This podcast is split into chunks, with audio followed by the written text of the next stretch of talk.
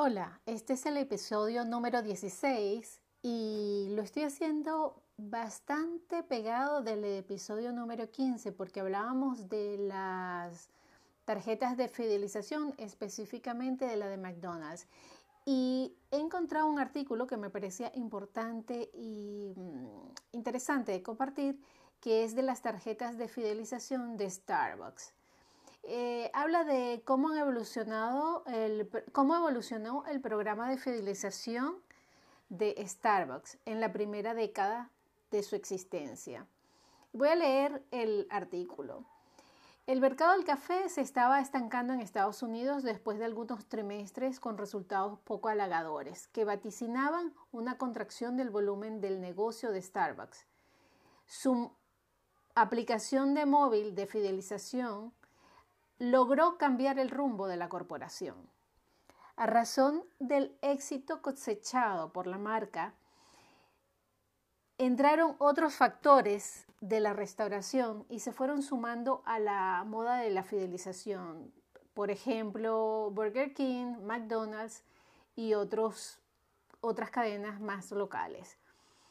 Cabe preguntarse en esta evolución, si la herramienta que aparecía en el 2008 como el método de conversión del clásico voucher a el formato digital. Y nos presenta una cronología bastante interesante que es, por ejemplo, en abril del 2008, Starbucks presenta por primera vez su sistema de fidelización por tarjeta y ellos la llamaron Starbucks En noviembre del 2008 se segmenta la comunidad de clientes leales de la compañía y así se le otorga la distinción a los usuarios que estaban más volcados con la marca. Se trata de una versión premium que se alcanza al realizar grandes volúmenes de consumo. Disponer de ese estatus también daba la posibilidad de acceder a una selección más amplia de recompensas que en ese caso eran gratuitas. Esta membresía se le, se le llamaba Starbucks Gold Card. Después, un año después, en el noviembre del 2009, Starbucks decide simplificar los programas de fidelización y fusiona los dos segmentos. Entonces se llaman Starbucks Rewards. Es una mezcla de los dos conceptos donde los clientes se les da la bienvenida y se les hacía como un upgrade de estatus hasta alcanzar los derechos que tenían los que eh, antes tenían la tarjeta dorada.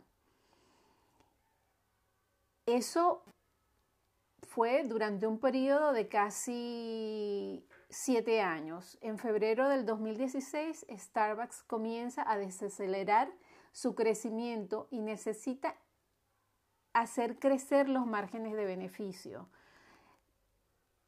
con lo cual intenta potenciar tipos de productos en detrimento de los cafés más simples. Esto quiere decir que el programa de recompensas y de dar recompensas pasa a premiar las visitas y a premiar el consumo.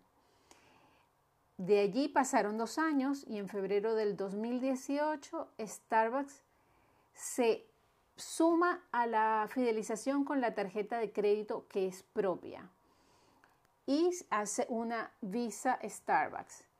En marzo del 2019 vuelven a recomodar las recompensas en el sistema de fidelización, dándole al usuario que pueda decidir por sus propias recompensas con lo cual este, hacía que el usuario pudiese seleccionar en qué nivel quiere estar. Sin embargo, parece que tuvo que hacer una, tuvo que tener un punto de inflexión en abril de 2019 y se endurecieron los criterios para obtener el derecho a una consumición gratuita. ¿Qué quiere decir eso? Que se tenían, se mantenían los puntos por estrellas sin embargo, este, había que gastar más. Esto demuestra que en los últimos tiempos realizar cambios periódicos es una buena forma de actuar de acuerdo a su entorno empresarial. esas modificaciones, los hábitos de consumo de las personas se suceden cada vez con mayor velocidad. Y esto ha sido la respuesta que tenía esta cadena con respecto a otras cafeterías. Yo voy a dar mi opinión personal. Yo creo que cuando eh, las recompensas se hacen tan difíciles para el cliente alcanzarlas, eh, actúa de manera, tiene un impacto negativo en la percepción del cliente. Eh, el cliente aprecia ser apreciado, eh, aprecia las facilidades. Y mm, yo no he sido cliente de Starbucks, pero sí lo he utilizado como incentivo para la gente, para los que trabajaban conmigo, para mi equipo, porque ellos sí eran consumidores de Starbucks. Y iban felices con su tarjeta, con el primer bonus que se le daba, pero ya la recarga era, mm, siempre tenían este, como un, un doble sentimiento de me gusta el producto, pero me cuesta muy caro el ser socio, el tener una recompensa. Y probablemente no es, bueno, creo yo que no es la mejor manera. Yo creo que hay maneras más eh, efectivas de implementar un sistema de fidelización. Bueno, este ha sido un segundo capítulo y espero encontrar más información que compartir con ustedes de, estos, de estas cadenas impresionantes como McDonald's y Starbucks. Muchísimas gracias y hasta luego.